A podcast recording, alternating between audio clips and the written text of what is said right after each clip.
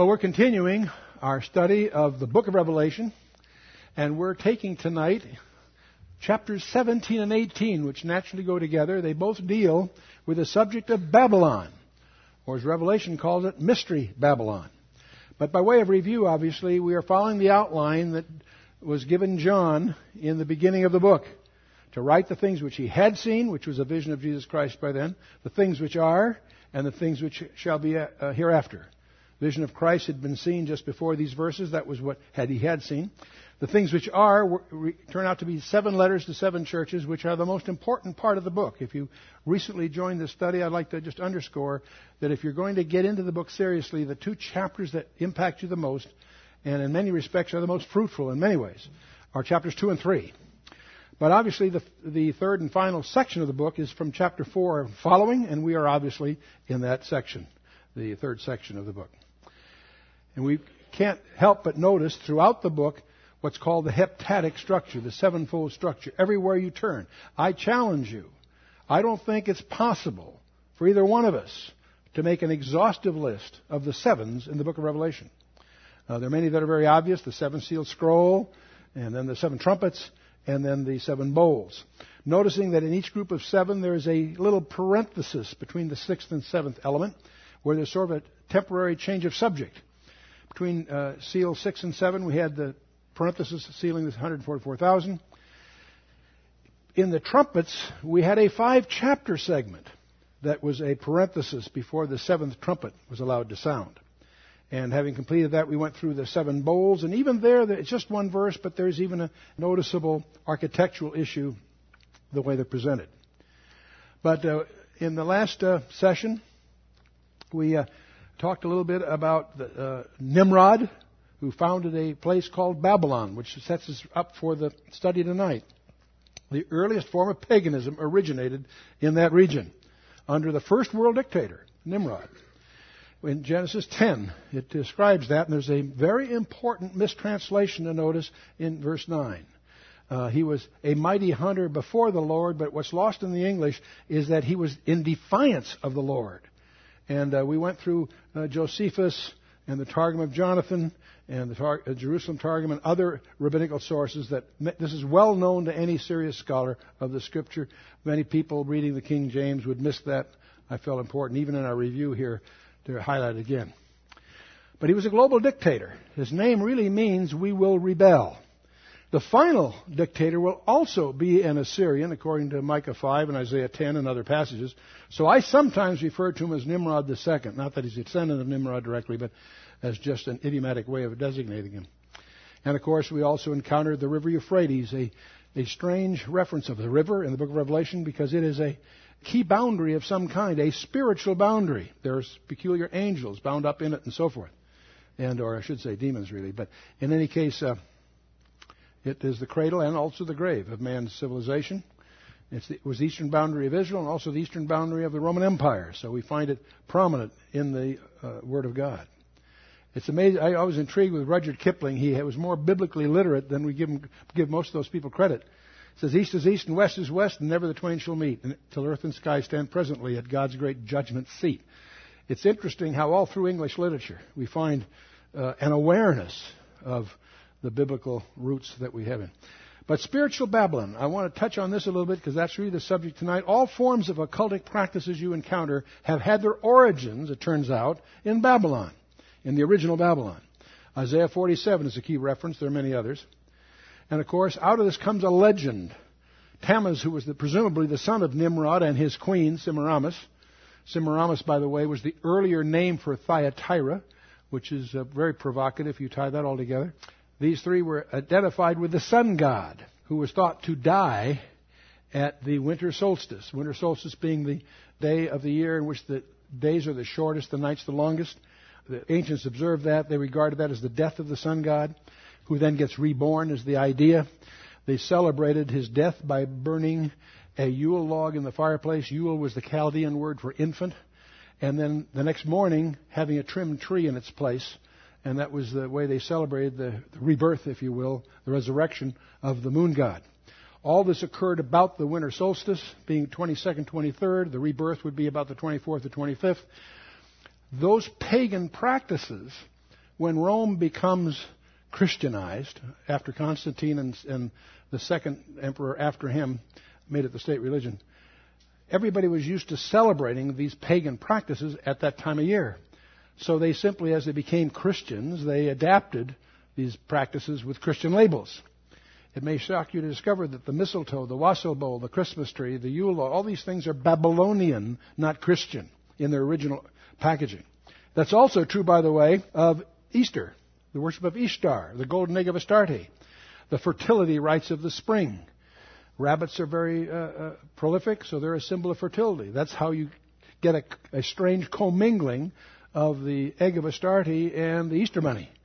You never seen a bunny lay eggs, but that you wonder where did that come from? Well, it's because you're mixing together two different myths from the ancient pagan fertility rites of the spring. And the name Easter does not appear in your Bible. There's a mistranslation in the King James. It's actually, it should be Passover. When Babylon gets conquered, the priests always follow the money.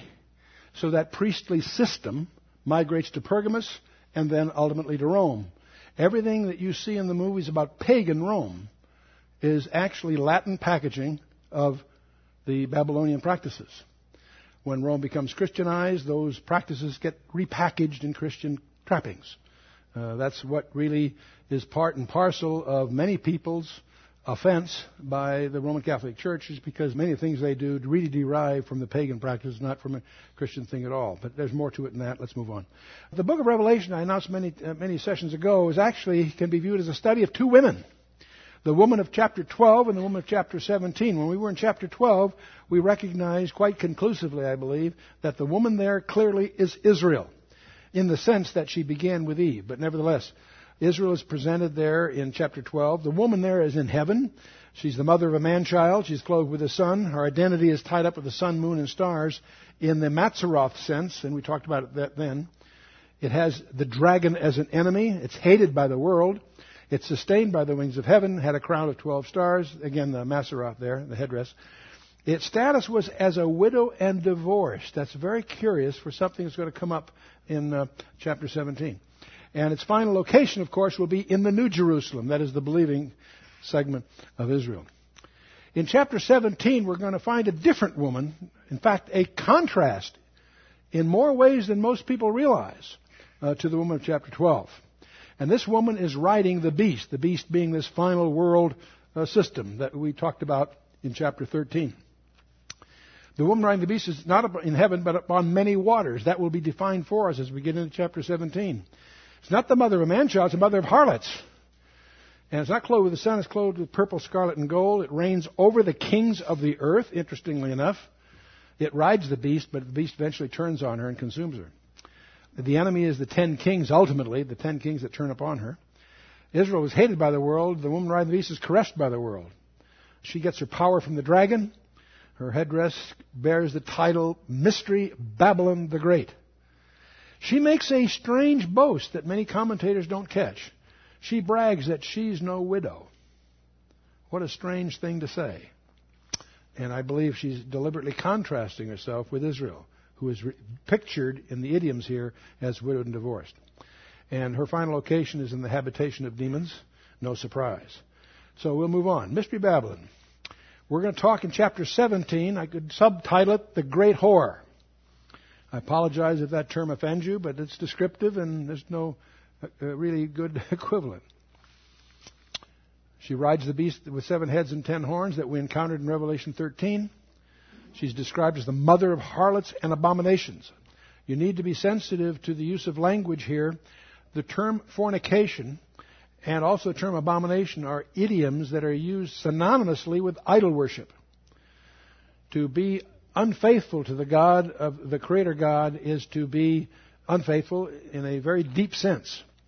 Here we have a woman that represents the mother of harlots She's the one that is not only a harlot, she's the mother of all of them. All false religions have their roots in Babel or Babylon.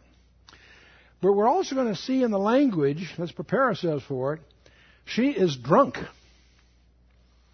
What's she drunk on? The blood of the saints.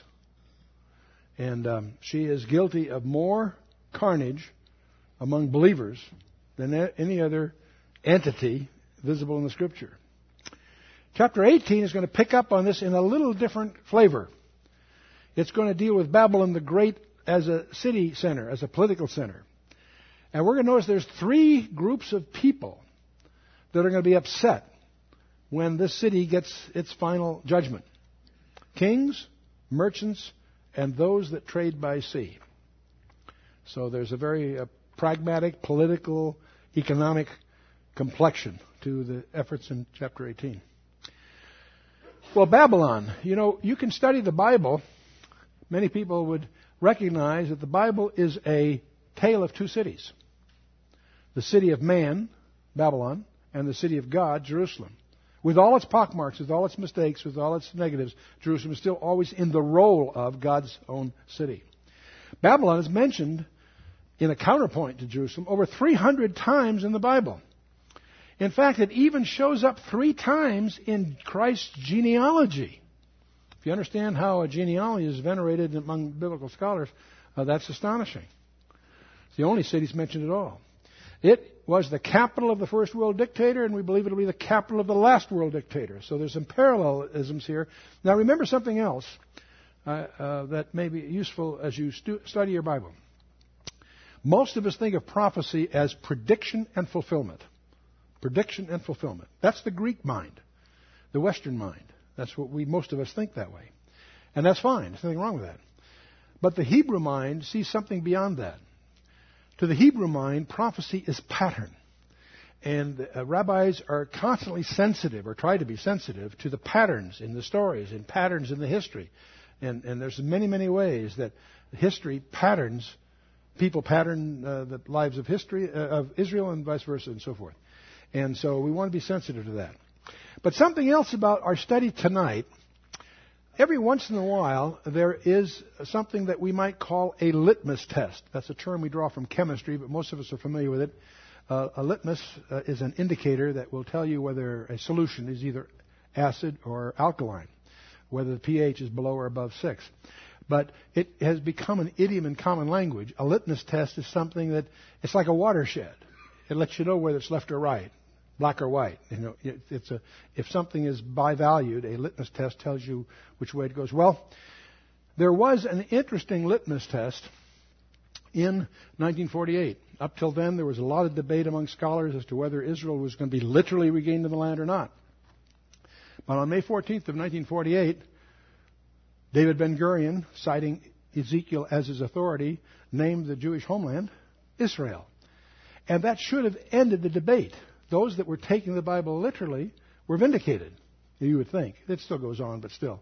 Uh, that was a litmus test. Well, we have another one brewing here that's going to be kind of fun because I'm going to show you some things for which there is no evidence on the horizon yet. But I'm going to suggest to you that we're going to have an opportunity over the coming months, maybe years, to see whether or not the perception I'm going to share with you about Babylon, a literal Babylon, is valid or not. So we, we have here the makings not only of an important study for biblical reasons to understand Babylon and what the Bible says, but we also, at the t- same time, have a dividend here because we will emerge from this study with a candidate litmus test as to whether a strict or tight hermeneutic, a high view of inspiration, is justified or not. So that should be fun. Let's take jump right into Revelation 17, the one that's on the sometimes called the Great Whore. Revelation 17, verse 1 And there came one of the seven angels, which had the seven vials. That's obviously the ones just passed. There came uh, one of the seven angels, which had the seven vials, and talked with me, saying unto me, Come hither, I will show unto thee the judgment of the great whore that sitteth upon many waters, with whom the kings of the earth have committed fornication, and the inhabitants of the earth have been made drunk with the wine of her fornication. Now, again, harlotry is a form of false devotion. That's the way it's being used here. Harlotry involves a feigned love, a pretended affection, an intimacy for favors, and that sort of thing. Four times we have the term harlot in this chapter. It's called the great city uh, uh, something like eight times. And Jerusalem is also called the harlot in Isaiah, and Tyre was called a harlot in its way in Isaiah 23. and so is Nineveh in the book of Nahum. But so those terms, uh, while we tend to use them narrowly in a biological sense, they're used in the Scripture not to exclude that, but broader to the whole idea of spiritual fornication. So whom the kings of the earth have committed fornication or false affection, and the inhabitants of the earth have been made drunk with the wine of her fornication. So he carried me away in the spirit into the wilderness, and I saw a woman sit upon a scarlet colored beast, full of the names of blasphemy, having seven heads and ten horns. Now, these seven heads and ten horns are familiar idioms to the prophecy student from Daniel chapter 7 and other passages, and several times in the book of Revelation already. This beast, of course, is the one that was described in Revelation 13. It's a political system on the one hand and or the leader of that system on the other. And here it's presented as a scarlet colored beast. That's a very interesting color. That's the color that's been adopted by the Vatican as its primary thematic color. Whom the kings of the earth have committed fornications, and the inhabitants of the earth have been made drunk with the wine of her fornication. You, this is one of those places where Lenin was correct. He said religion is the opiate of the people. Many Christians are offended by that. But he actually is quite accurate. Let's distinguish religion for what it really is. It's man's attempt to cover himself with God, to make things right, and he can't. God commented on that before the end of chapter 3. Adam and Eve tried to cover themselves with aprons of fig leaves. And God replaced them with coats of skins. And in that little one verse in Genesis 3, you don't pick up on it until you've read the rest of your Bible and come back there and you realize what God is doing. He's teaching them that by the shedding of innocent blood they would be covered. It's an object lesson. You say the Holy Spirit's dealing in puns. Absolutely. He does that often. The control of state religion is one of the most dangerous trends in history and in the current day. Watch that. It's going to increase. The enforced paganism of our government schools in this country are shredding the fabric of our heritage and destroying the character of our nation. And it's just beginning. That's verse 4. And the woman was arrayed in purple and scarlet color, decked with gold and precious stones and pearls, having a golden cup in her hand, full of abominations and filthiness of her fornication. Well, purple has a lot of different meanings. It certainly was the imperial color of Rome. Every senator and council wore a purple stripe as his badge of his position, and the emperor was arrayed in purple. And scarlet is the color that's been adopted in a similar fashion by Roman Catholicism. Um, the golden cup we're going to encounter, and we later on in the study get into the book of Jeremiah. Uh, there are idioms that you'll find in common here. This woman is attempting to rule. The church doesn't rule until her Lord rules. And uh, when her rejected Lord returns to power, which we're going to see in the next session, not the next chapter, in the next session. So we're dealing here, incidentally, with blasphemy. Blasphemy is any attempt to add to what God has done or to, or to change what has God has done. And on her forehead was a name written Mystery, Babylon the Great, the mother of harlots, and the abominations of the earth. And it's in caps here because that's the way it is in the text the manuscript texts, interestingly enough. The word mysterion in the Greek is a little different than our word mystery in the English, from which, of course, it's taken. The word mysterion really refers to a secret that's now revealed.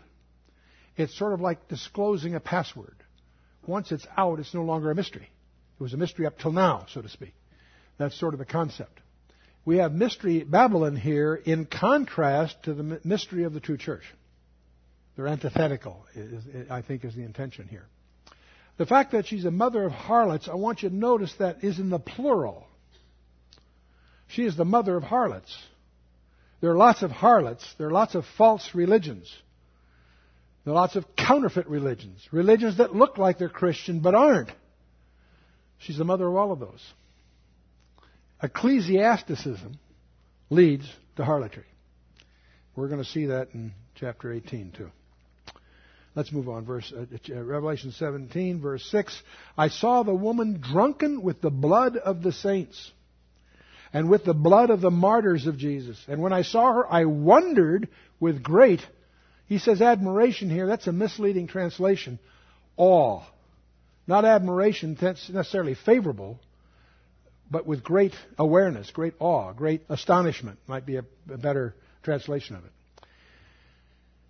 Now, if you're, as you're following this, I want to recommend, I don't normally do this, but I want to recommend another non biblical source that you ought to have for your library if you're, if you're a serious Christian.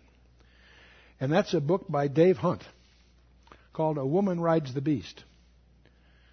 Dave Hunt is a sound scholar, thorough researcher.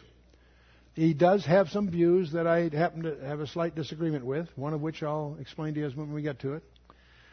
But I, ha- I have an extensive library on the subject. The classic work in this area is one by Alexander Hislop, published in 1881 and it's, it is in most serious libraries. However, it's very dated. It's also somewhat argumentative. It's not as perfect a reference as you'd like. Dave Hunt has repaired that. He's done a thorough amount of research. It is extremely well documented. It is very controversial because he doesn't pull any punches. He makes a very clear linkage between the woman in Revelation, which isn't the beast, it rides the beast. He makes that distinction. Many prophecy buffs that write books are insensitive to the fact that the Pope is not the Antichrist. The Vatican rides the beast, isn't the beast. But there is a clear linkage to the Vatican. That doesn't mean it's limited to the Vatican, but the Vatican certainly qualifies. The history of the Roman Catholic Church is part of what you need to acquaint yourself with if you're going to understand your Bible. There is no organization on the planet Earth that has murdered more Christians than the Roman Catholic Church. One pope one afternoon, murdered more Christians than all the Roman emperors put together. And you need to understand that. When you understand the history of the medieval Europe, and you see verse 6, you immediately, it draws you to a recognition of the abuse of Christians specifically by the Roman Catholic Church. I saw the woman drunken with the blood of the saints and with the blood of the martyrs of Jesus. You can't even find a second choice that comes close to them as an identity here. And that's one of the reasons I think that John says, I wondered with great astonishment. If he was shown the blood of the martyrs at the hands of the pagan Rome, he wouldn't be surprised. Pagan Rome is the enemy of the church. But to find the so called Christian church guilty of murdering martyrs astonished John. There's a clue right there that the, the source of the blood of the saints is in a surprising place. In fact, the angel said unto me, Wherefore didst thou marvel? I will tell thee the mystery of the woman and, the, and of the beast that carrieth her, which hath the seven heads and ten horns. Understand the beast, the seven heads and ten horns, is the political system. The woman rides it, takes advantage of it. There's a romance going on. That system will eventually turn and consume her. We're going to see that referenced here shortly. Then we get to verse 7. We're getting some very strange verses here, so be ready. Revelation 17, verse 8. The beast that thou sawest was and is not, and shall ascend out of the bottomless pit, and go into perdition. And they that dwell on the earth shall wonder, whose names were not written in the book of life from the foundation of the world, when they behold the beast that was and is not and yet is. You understand that, so we'll just move on. No? Okay. What apparently is being portrayed here in this political system, it existed at one time, then disappeared, and now has reemerged. And that's why Bible scholars look have for centuries looked forward to what they quaintly call the revived Roman Empire the empire that was extant at John's day, and we'll see references to that here shortly, uh, was obviously the Roman Empire. And it obviously, no one conquered it. As you go through the history of empires, from Babylon to uh, Persia to Greece and to Rome, each one was conquered by a, you know, a subsequent empire. Not Rome, it fell into pieces. And each of those pieces have had a bid towards world dominion. The Dutch, the French, the German, the English, and so on, Spain. Um, each one had their bid, never quite making it. But the Bible portrays in Daniel 2 and other places that these pieces will recoalesce to reemerge as a revived Roman Empire. So this is the beast that was and is not and yet is. In other words, John is seeing this propelled forward in time in the Spirit. So he's seeing it as it occurs at the end time. He's watching what's going on at the end times. So this empire that was and then disappeared, at this point in, in history, yet future, has he reemerged. Are you with me so far? It gets worse. Hang on. And here's the mind which hath wisdom. You know, I, I really get nervous when I see that phrase because it occurs several times in the Bible, and what immediately follows is one of the classic enigmas of our study. But anyway, here's the mind which hath wisdom. The seven heads are seven mountains on which the woman sitteth. What is a mountain in prophecy?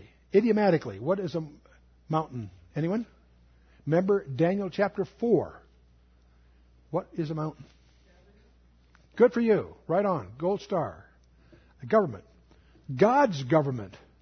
The stone that is cut without hands becomes a mountain that fills the whole earth.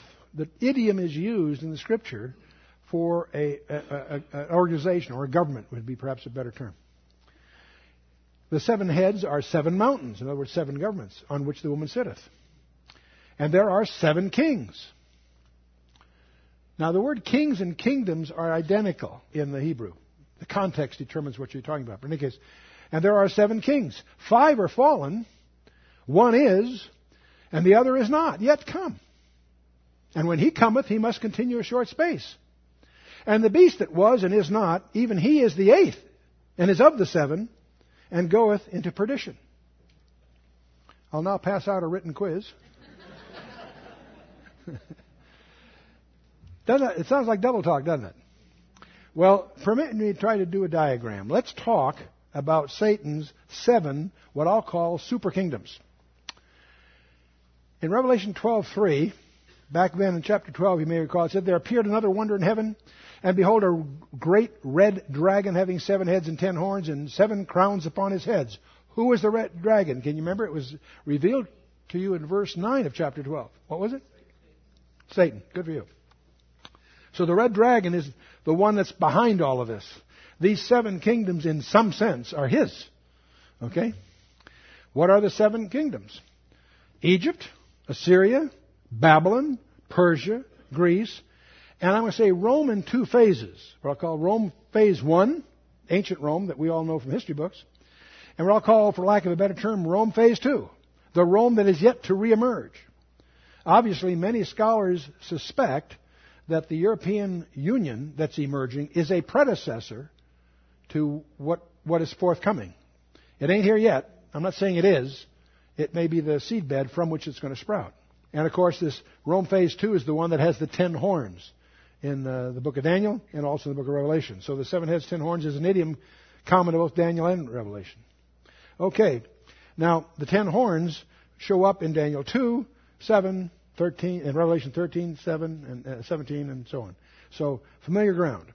Now, when Daniel was writing, he was writing at the time of Babylon. Egypt and Assyria, for him, were history. So he talks about the present empire as Babylon followed by Persia, and Daniel's own career spans both of those, interestingly enough. And after Persia comes Greece and Rome. And Daniel's visions spells these all out. He speaks of four beasts. There were four metals in the metal uh, in, in uh, Nebuchadnezzar's image: gold, silver, brass, and iron. And there are f- four beasts that come out of the sea in Daniel chapter seven. Same subject, different idioms. I'm saying Daniel's 4 plus 1 because that last beast, the fourth beast, develops a separate phase. So I'm going at 4 plus 1 to avoid confusion here. Okay? Now, the fourth empire of Daniel, thus, is in two parts, what I'll call Rome 1 and Rome 2. And if you if this is confusing to you, I encourage you to go back and review our commentaries in Daniel in the book of Daniel. Daniel chapter 2 and Daniel chapter 7 being prime here. Now, Verse 10 of Revelation 17 said, And there are seven kings. Five are fallen, one is, and the other is not yet come. And when he cometh, he must continue a short space. There are seven kings. There are the seven kings Egypt, Assyria, Babylon, Persia, Greece, Rome in two phases. Those are seven. Okay. Five are fallen. See, at the time that John is writing, Egypt, Assyria, Babylon, Persia, and Greece are past tense. They're gone. They're history. Okay? So, five are fallen, and one is. And the one is, is obviously the, the, the empire extant that, uh, John, that has John in exile in Patmos at the time. Okay? There are seven kings, five are fallen, one is, and the other is not yet come. That's the final phase of Rome, the seventh of that seven. We're together so far? Straightforward, isn't it? And when he, that is, this, the other's not yet come, when he cometh, he must continue a short space. The next verse in, in Revelation 17, namely verse 11, and the beast that was and is not, even he is the eighth, and is of the seven, and goeth into perdition. Now, the reason this is confusing is because all of us have fixated on the ten kings of Daniel 10. We keep forgetting there's an eleventh. A little horn sprouts up in Daniel 7 and Daniel 8. I'm going to, instead of calling him the little horn, because that gets ambiguous, there's some other issues there, I'm just going to call him the eleventh horn. There are ten horns. Another one springs up. Seven of them go along with him. Three don't. He puts them down. That's why you got seven and ten all the way through. And that's all explained in Daniel. But in any case, the beast that was and is not, that's this seventh beast, even he is the eighth because he's going to be taken over by this super leader, this coming world leader, the guy that we call the Antichrist. We studied him in Revelation chapter 13. There are 33 titles that, or labels of him in the Old Testament, 13 in the New. He's very, very, a great deal of scripture has been about him. We shouldn't waste too much time on him. We should keep our time, our focus on the one that's in chapter 19, not 13. And that's coming. But the eighth is the eleventh horn. So with this perspective, it all seems to make sense. There are seven kings. Five are fallen, one is, and the other is not yet come. When he cometh, he must continue a short space. His career won't be long, apparently. And the beast that was and is not, even he is the eighth, and is of the seven. So, okay, where does he come out of? He's of the seven. Really? Okay, which of the seven doesn't exist today? There's only one here that's not, that has not reemerged in, in history. From 1927 on, Egypt, Greece, Persia, all these have reemerged on the world scene. There's only one that hasn't. The, the beast that was and is not, even he is the eighth. So we have, anyway, we have a suggestion. We know from Micah 4, excuse me, Micah 5 and Isaiah 10 that the leader is going to come out of an empire that no longer exists Assyria, interestingly enough. Okay. Now that you have, have mastered that material, we move on. Verse 12. And the ten horns which thou sawest are ten kings, but have received no kingdom as yet, but receive power as kings one hour with the beast. And they have one mind, and shall give their power and strength unto the beast. There are all kinds of books written speculating on who the ten nations are. Some try to pick existing nations. There's another view that there, the world has been divided into ten regions, and you see books like that. Don't waste your time. Because it says here, the ten horns which thou sawest are ten kings, which have received no kingdom as yet. So I don't expect to see them on any atlas right now. Okay? But receive power as kings one hour with the beast. Now I don't necessarily believe that's 60 minute hour, but the term is a, a distinct, specific period of time. Okay? It's the hour of whatever. You know, it doesn't mean it's 60 minutes, but it's, it's the time of focus. They're going to have their spotlight. They'll be in the spotlight for a brief time with the beast. They have one mind, shall give their power and strength to the beast. If we understand the passages in Daniel, three of them object and get put down. That's why there's, out of ten, there's seven, eh, seven and ten. So, anyway, we'll move on. They shall make war with the Lamb. Can you imagine the audacity? I can understand people not believing in Christ. I can't imagine taking up arms against him. Big mistake. they shall make war with the Lamb, and, and the Lamb shall overcome them. That is probably one of the biggest understatements in the Scripture. For he is Lord of lords and King of kings. Love that. Lord of lords and King of kings. And they that are with him are called and chosen and faithful. Love that verse. leads to a great bumper sticker. Beware the lamb. I love that. Verse 15. When he saith unto me, The waters which thou sawest, where the whore sitteth, are peoples and multitudes and nations and tongues. That's a consistent idiom in the scripture. The wicked are like the troubled sea which cannot rest, Isaiah tells us. And you find that phrase all through the Bible, that waters are used idiomatically of the unrest among nations and people and tongues. The lack of peace, the lack of calm, the turbulence. The waters which thou sawest where the whore sitteth are peoples and multitudes of nations and things and, and, and tongues. And the ten horns which thou sawest upon the beast, these shall hate the whore. Finally, that's at the end and shall make her desolate and naked, and shall eat her flesh, and burn her with fire. Whew. This is an echo of Jezebel, in a sense. In a certain sense, you can almost take the whore and Jezebel, Jezebel is an Old Testament idiom. That's why she surfaces in the letter to Thyatira, which clearly is a relationship here. They say, "Will the church go through the uh, tribulation?" Yes, I know one. I know, I know of one that will. It has been promised to. In Revelation 2, verse 21, the church of Thyatira if they don't repent, I will cast them into great tribulation, the Lord Himself says in writing. For God hath put in their hearts to fulfill His will, and to agree, and to give their kingdom unto the beast, until the words of God shall be fulfilled. And the woman which thou sawest is that great city which reigneth over the kings of the earth. Present tense by John. What city, during the days of John, ruled over the kings of the earth?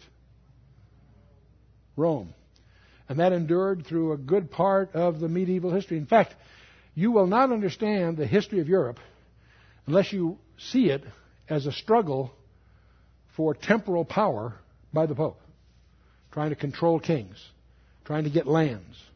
Now, Italy finally rescued themselves and left them just the city and so forth. The whole history of, of Europe is a struggle involving the papacy. And obviously, the Reformation is but a part of that whole struggle. So, okay, a couple summary remarks before we jump in 18. Notice that the prostitute is not the beast, it rides the beast. She initially exploits the beast, but is eventually destroyed by him. Fair enough. The reference to the golden cup will pick up when we get into Jeremiah here in a little bit. And Mystery Babylon is a false religious system that's been identified with the city of Rome from the earliest centuries until now. You'll find these discussions very obvious in the very early church, Augustine and others. And it certainly carried through the medieval period. Many, with very poor scholarship, tried to equate the Pope with the Antichrist. That's a failure to really discern the, the subtleties here.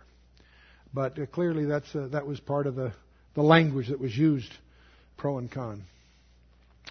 There are ten clues as to the identity of Babylon. She's a prostitute, promiscuous, unfaithful, that's straightforward. Has universal influence over all the world. This is not an Italian thing or a, uh, uh, some particular, it's all nations. She's seated upon the beast, that is, she steers and dominates the beast. Purple, scarlet, and gold are her jewels. I've resisted the temptation to put some Vatican photographs in here to give you a feeling for that. The golden cup is precious, but it's a counterfeit. It's filled with abominable things. We'll get into that more. Mystery Babylon the Great is linked with the Babylon of Nimrod in Revelation chapter 1, verse 8 and elsewhere. But mother of prostitutes has spiritual offsprings, not alone. This is not a single system, it's the fountain of many systems. So to assume that it's just the Vatican is naive. The Pope calls himself the vicar of Christ. The word antichrist doesn't mean against Christ as it does in the English. In the Greek, uh, the antichristos really means a pseudo Christ, in the place of Christ. And that's what the word vicar means, by the way. But don't get confused here. That's one reason I don't like the term antichrist for the world dictator, because the antichrist is a term that only John uses in his letters. John was the author of Revelation and didn't use that term in Revelation, so I don't think we should either. It's stuck so you, in, in, the, in our culture, so you can't get rid of it. But the word Antichrist is misleading because it tends to cause you to think of the religious leader as the religious leader. No, it's a false prophet. It's a duet. A political leader and a religious leader working in tandem. But uh, anyway, moving on. The eighth clue here. Prosecutor of Christians rebels in their blood. And I, I, I just refer you to Dave Hunt's thorough research in this area as one example. If you have a, a copy of Halley's Bible Handbook, one of the earlier copies, you'll find it as a section in the back that will lay this all out for you. If you happen to have picked up one of the Billy Graham editions of those, you'll notice that particular segment has been expurgated. That's part of the move towards ecumenicalism. And I won't go down that path right now. Let's move on. But the point is, if you can get a complete copy of uh, Halley's Bible Handbook, there's an excellent summary of the ecclesiastical history that, that we're talking about here. It's a, a, city on seven hills. Rome is built on seven hills. They have names Aventine, Caelian, Capitoline, Esquiline, Palatine, Quirinal, and Viminal. I'm probably desecrating the Latin here, but anyway, there are, each one of those each one of those hills. Where's John Leffler when we need him? Huh? Each one of those uh, hills have a name actually. And the tenth clue, the great city that rules over the kings of the earth, and in John's day, of course, that could only be Rome. So there's a ten reasons that we tend to identify it with Rome. Let's move on to Revelation 18, which really focuses on Babylon the Great as a city, as the political entity more than the thing. The Babylon of 17 and 18, I believe, are the same. Some people say there's, well, one's a religious Babylon, one's a commercial Babylon. I don't happen to subscribe to that dichotomy because I don't think it's scriptural. The usage of the word Babylon is never used of the beast or its heads, which that would imply. There's a context both before and after Revelation 18, which causes me to lump them together. And uh, the revelations, uh, uh, statements of Revelation uh, 18 tie to Revelation 6. So I see them both as the same one. You do your own study, come to your own conclusions. I'm just uh, telling you that's where I come out. Revelation 18, verse 1. Metatauta occurs again after these things. After what things? The things you've just heard. I saw another angel come down from heaven, having great power, and the earth was lightened with his glory. And he cried mightily with a strong voice, saying, Babylon the Great is fallen, is fallen when you see the double reference, like is fallen, is fallen, we have a passage in the scriptures that that, indica- uh, in fact, uh, uh, Joseph explains that to Pharaoh because there was a double reference in it. He saw his dream twice. And uh, he says, because you saw it twice means it's going to be certain and very soon. That's basically. It's fallen, is fallen. It's coming very soon. And has become the habitation of devils and the hold of every foul spirit and a cage of every unclean and hateful bird. We're going to see this as fallen as fallen from the Old Testament again in reference to Babylon. So that'll show up again. But notice it's become a habitation of devils, demons. And I believe this is true of the literal Babylon. The Babylon that's there 55 miles south of Baghdad. And it's the hold of every foul spirit and a cage of every unclean and hateful bird. Remember when we were studying uh, Matthew 13? the parables of Christ. What were the birds in those parables? They were the ministers of Satan. Twice. In early, when they take the seed, and later on when they lodge in the branches of the monstrous tree and so forth. It's interesting to see, this is what some scholars would call the principle of expositional constancy, which is just a fancy way of saying that the Holy Spirit tends to use idioms consistently. For all nations have drunk of the wine of the wrath of her fornication, and the kings of the earth have committed fornication with her, and the merchants of the earth are waxed rich through the abundance of her delicacies. And we're going to see those detailed here shortly. And I heard another voice from heaven saying, Come out of her, my people, that ye be not partakers of her sins, that ye receive not of her plagues. I'm very encouraged by the fact that of the 144,000, there were none lost. On the Ark of Noah, they ended with what they started with. God's protection is perfect. It's not partial, not approximate. And uh, none were lost. Jesus, in his high priestly prayer in John 17, was able to declare to the Father, Of those that you've given me, I have lost none. So if you're Christ, you cannot be lost. I heard another voice from heaven saying, Come out of her, my people. The ones that are his people did, or are coming out, whatever. That ye receive not of her plagues and her sins have reached unto heaven, and God hath remembered her iniquities. We get in all kinds of doctrines that emerge from this, but let's move on. Reward her even as she rewarded you, and double unto her double according to her works. And the cup which she hath filled fell to her double. Double, double, trouble, and double, right? That sounds like something out of uh, Macbeth, doesn't it? Right? Heavy stuff, though. She's in trouble. How much she hath glorified herself and lived deliciously, so much torment and sorrow give her. For she saith in her heart, I sit a queen, and am no widow, and shall see no sorrow. I got news for her. She's got a lot, she got more sorrow than she can imagine. I know of uh, no sorrow greater. Double, double, double, all the way through here. This boast that says, I sit a queen and am no widow, is interesting. I see this as deliberately trying to contrast herself with Israel, who is presented in the scripture as widowed and divorced. And shall see no sorrow. Boy, got news for you. I can't help but think of prominent authors that write novels that, that are blasphemous. I'm thinking of Dan Brown and the Da Vinci Codes and things like that. They write these blasphemous novels because they sell and they can sell a lot of books and make a lot of money. Boy, I wouldn't trade places with him for all the money in the world. Can you imagine when he stands before the judgment seat and discovers the guy in charge, the guy he went out of his way to libel? Boy. But uh, here we have a whole system that has made a practice through history of blasphemy. Not just paganism, blasphemy. It's one thing to worship a false idol, it's quite another to desecrate the body and blood of Jesus Christ. Daily. Therefore shall her plagues come in one day. It's going to be very sudden when it happens. Therefore shall her place come in one day, death and mourning and famine, and she shall be utterly burned with fire. For strong is the Lord God who judgeth her. Do I hear an amen? okay. Verse 9, And the kings of the earth who have committed fornication and lived deliciously with her shall bewail her and lament for her when they shall see the smoke of her burning standing afar off for the fear of her torment, saying, Alas, alas, the great city Babylon, that mighty city, for in one hour is thy judgment come. Let's pause for a minute. Uh, I didn't open with these remarks. I meant to. I forgot to. Um, there are many people that write books that think Babylon is simply symbolic of the world or the commercialism or it's, it's symptomatic of New York or Hollywood. There's various variations of this, but they treat Babylon as a, a, a, a categorical symbol. And I understand the logic or the, the appeal of that. Uh, I don't happen to hold that view. I don't think Babylon is an idiom for New York or the United States or Las Vegas or anything like that. I think it's a specific place. It may represent all that is evil as the source of all that is evil.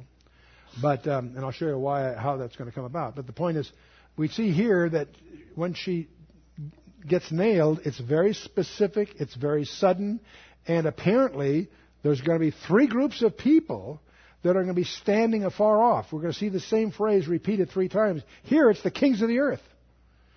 In verse 9. The kings of the earth who have committed fornication and lived deliciously with her shall bewail her and lament for her when they shall see the smoke of her burning. They're apparently not in the smoke yet. They see it. Standing afar off for fear of her torment. Why are they standing afar off? Is it radioactivity? I have no idea saying, Alas, alas, that great city Babylon, that mighty city, for in one hour is thy judgment come. So this is sudden and catastrophic. Get the picture? This is going to be underlined from some Old Testament passages I'll show you. Now we have the second group, and I want you to notice the, the, the similar phrase here. The merchants of the earth shall weep and mourn over her, for no man buyeth their merchandise anymore. This is a commercial issue here. And then, just to keep scholars from allegorizing this, we have 28 cargoes listed here.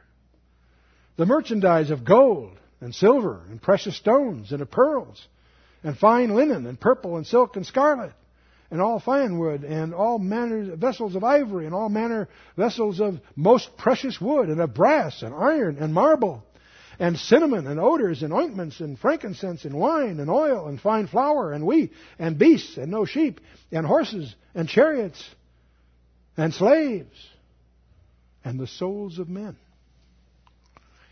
Now, you can take all these symbolically. And you can start right now. Okay, let's figure out what cinnamon means and so on. But uh, I think these 28, which is 4 times 7, by the way, I think these uh, are listed here by the Holy Spirit specifically to be a barrier to allegorizing them. These are tangible goods that the merchants are upset about not being able to sell because they somehow became very dependent upon this religious system. And the fruits that thy soul lusted after are departed from thee, and all the things which were dainty and goodly are departed from thee, and thou shalt find them no more at all. So, so far we got two groups, the kings and the merchants. And the merchants of these things which were made rich by her shall stand afar off. There, same phrase again. For fear of her torment. Weeping and wailing and saying, Alas, alas, the great city that was clothed in fine linen and purple and scarlet and decked with gold and precious stones and pearls. For in one hour so great riches has come to naught. Now we get to the third group. And every shipmaster and all the company in the ships and sailors and as many as trade by sea stood afar off and cried when they saw the smoke of her burning, saying, What city is like unto this great city? So I think it's a city. I think it's a great city. Now, that creates an interesting problem and an opportunity for us as we go forward here. But let's first of all pause and notice the three groups. What three groups of people? There are kings, merchants, and ship captains, or those that trade by sea. Why did the Holy Spirit pick that particular threesome to be representative of general commerce? I don't know, but I suspect it's, let me put it this way. I think it's rather interesting when you understand the roots of the European Union. After World War II, there were many people that were very obviously disturbed by the rubble that was Europe. So they tried to get in some treaties and things to prevent, and none of them really, no, no one was really ready for that. But there were some visionaries that this, the way you're going to unite Europe is to unite the economy first and build on that. So they formed a, a, a, strange organization called the European Coal and Steel Community in the Treaty of Paris in 1951. Very strange organization because it involved making a common control of iron, coal, and steel among many, uh, six different countries, six signature countries. It turned out to be very ambitious, but very successful. It became the model of a similar set of treaties in uh, 1958. 50, uh, March of 57, effective 58. They formed uh, the European Common Market. They have now European Coal and Steel Community with a commission. They have the European Economic Community, called the, which the press calls the Common Market, and the European Atomic Energy Community. In 1963, I think it was, or 67, those three entities merged to become the European community. The roots of that was in trade. The whole thing is built on world trade. And out of the European community, after that matured a while, they had the Maastricht Treaty, which formed the European Union. But the point is, it's an evolution, if you will, that's moving toward what I believe will be what I'll call Rome Phase 2. But its roots are what? On world trade. And I think that's one of the things the Holy Spirit's pointing out here. Moving on.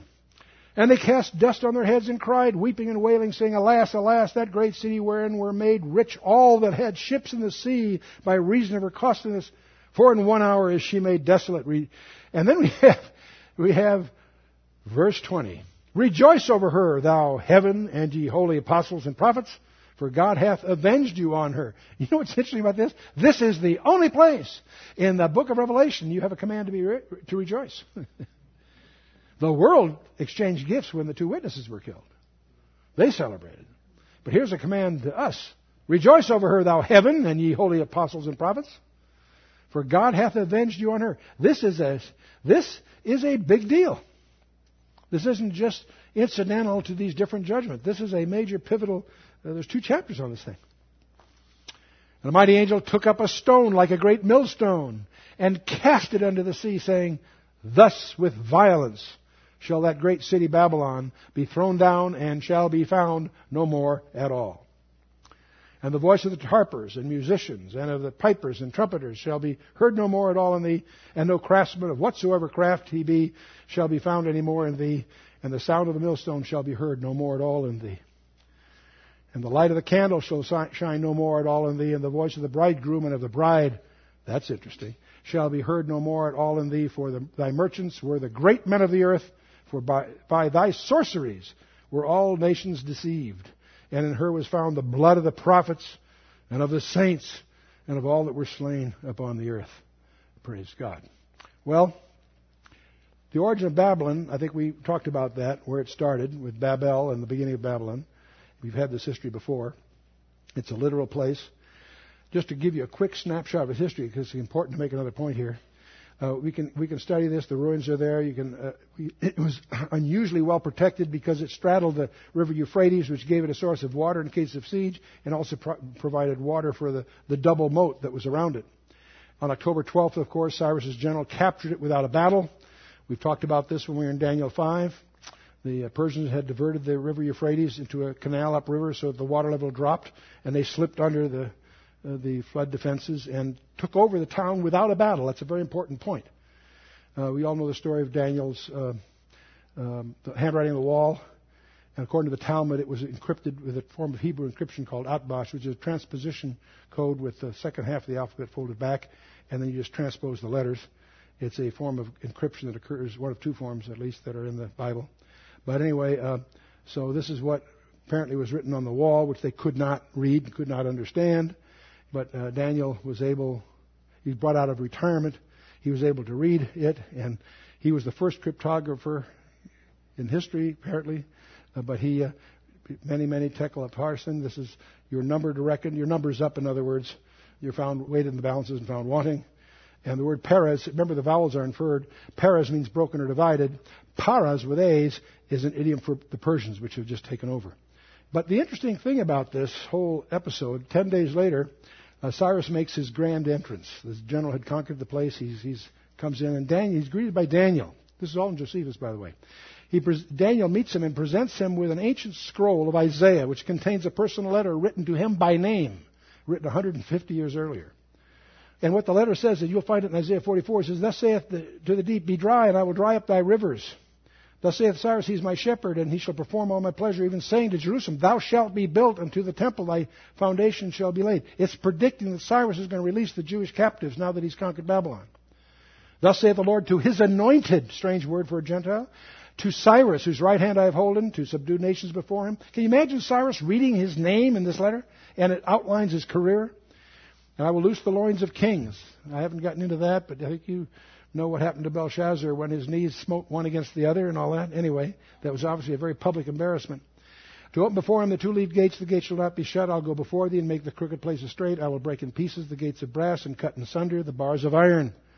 And I'll give thee the treasures of darkness, the hidden riches of secret places, that thou mayest know that I, the Lord which called thee by thy name, am the God of Israel. For Jacob my servant's sake and Israel mine elect, I have even called thee by thy name, I have surnamed thee, though thou hast not known me. I am the Lord. There is none else. There is no God beside me. I girded thee, though thou hast not known me. And he goes on. Can you imagine Cyrus's astonishment to have God writing him a letter over a century before he was born, and he, here he is reading it? He was impressed, wouldn't you be? So, uh, so he frees the captives, gives them financial incentives to go back and rebuild their temple, and so forth. And that's the whole story in Ezra and so on. If you go to London, I encourage you to go to the British Museum and you'll see the cylinder of Cyrus on display there. It's about this big, not very large. It has the translation there, where he brags to the world that he captured Babylon without a battle. I want to mention that because most Bible helps are wrong. They confuse the fall of Babylon to the Persians with the d- destruction of Babylon described in the Bible. I'm coming to that. And, and of course, uh, his, his decree to let them go is recorded in Ezra chapter 1 where he says, The Lord God of heaven hath given me all the kingdoms of the earth, and he hath charged me to build him a house in Jerusalem, which is in Judah. Who is there among you of all his people? His God be with him. And let him go up to Jerusalem, which is in Judah, and build the house of the Lord of God of Israel, for he is the God. Which is this is Cyrus. This is his, this is his decree.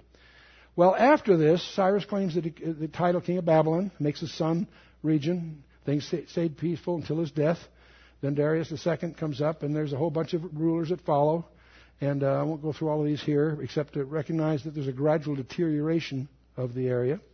Herodotus visits about 460 BC and reports that it was virtually intact at that time, 460 BC, several centuries later. Then Greece rises to power. Alexander is welcomed by the Babylonians. after his victory over the Medes and Gaugamela, and he was acclaimed king. Nine years later, he, he made Babylon his capital. Nine years later, he planned to make extensive renovations and a port. Most of us don't realize that Babylon from the south could be dredged to be a major port uh, for a thousand warships. He dies, though, before that happens. And his career is detailed in advance in Daniel 8, and his successors also in Daniel 11. But the point is, the Greek Empire uh, is, breaks up into four parts. We've been through this many times. But then another city gets built that rivals it more and more favorable routes and so forth. So Babylon starts to uh, Babylon's on, on the Euphrates, uh, Seleucia is on the Tigris, and it, uh, it expedited the decline of the ancient metropolis. Even in 75 AD, the merchants are still trying to make a go of it. Trajan visits in 115 AD, and several others visit. Anyway, gradually it becomes uh, a, a ruin. There are still people living there, though. Robert Koldewey, the German archaeologist, hires locals to help him excavate it in the 1800s. Now, in contrast to that, be sensitive to the doom of Babylon, and it, as distinguished from the fall of Babylon in 539 BC. The fall of Babylon was without a battle, King Alexander's capital, it atrophied over the centuries, and it's presently being rebuilt, is the point. Now, why is that so important? Because the destruction of Babylon is described in detail in the Bible, in uh, Isaiah 13 and 14 and Jeremiah 15 51. And it's going to make a couple of points. It'll never again be inhabited after it's destroyed. The building materials won't be reused. It'll be like Sodom and Gomorrah. And Mystery Babylon, of course, what we're dealing with in Revelation. And if you, if you read these six chapters at one time, you can build a matrix of how they interleave and overlap and, and, and complement each other. And I'll leave you to do that. We won't take the time right now to do it. But let's just take some highlights. In Isaiah 13, we find the kings of the nations gathered together to destroy the whole land. That does not describe the fall of Babylon by the Persians. Kingdoms of nations gathered together. No, it was just the, the, the Persian Empire to destroy the whole land. This occurs in a time which the prophets called the day of the Lord. That's yet future. And it says, The stars of heaven and constellations thereof shall not give their light. The sun shall be darkened in his going forth, and the new moon shall not cause her light to shine. That sounds like Matthew, Olivet Discourse, doesn't it? It certainly hasn't happened in 539 BC. I punish the world for their evil and so forth, and it goes on. But the earth shall remove out of her place. God says, I'll shake the heaven, and the earth will remove out of her place. That hasn't happened, so you'd notice. The Medes will stir up against them. Because that passage, many commentators figure, well, this has to do with the Medes conquering Babylon way back then. No, the Medes are the Kurds. They still have a future too. Babylon, the glory of kings, the beauty of the Chaldeans excellently shall be as when God overthrow. Notice it's the Chald, it's the pride of the Chaldeans here. This is not a symbol of Rome or Paris or New York. No, it's on the banks of the Euphrates. Shall be as when God overthrew Sodom and Gomorrah. That was catastrophic and sudden, obviously. Both Isaiah and Jeremiah make that remark.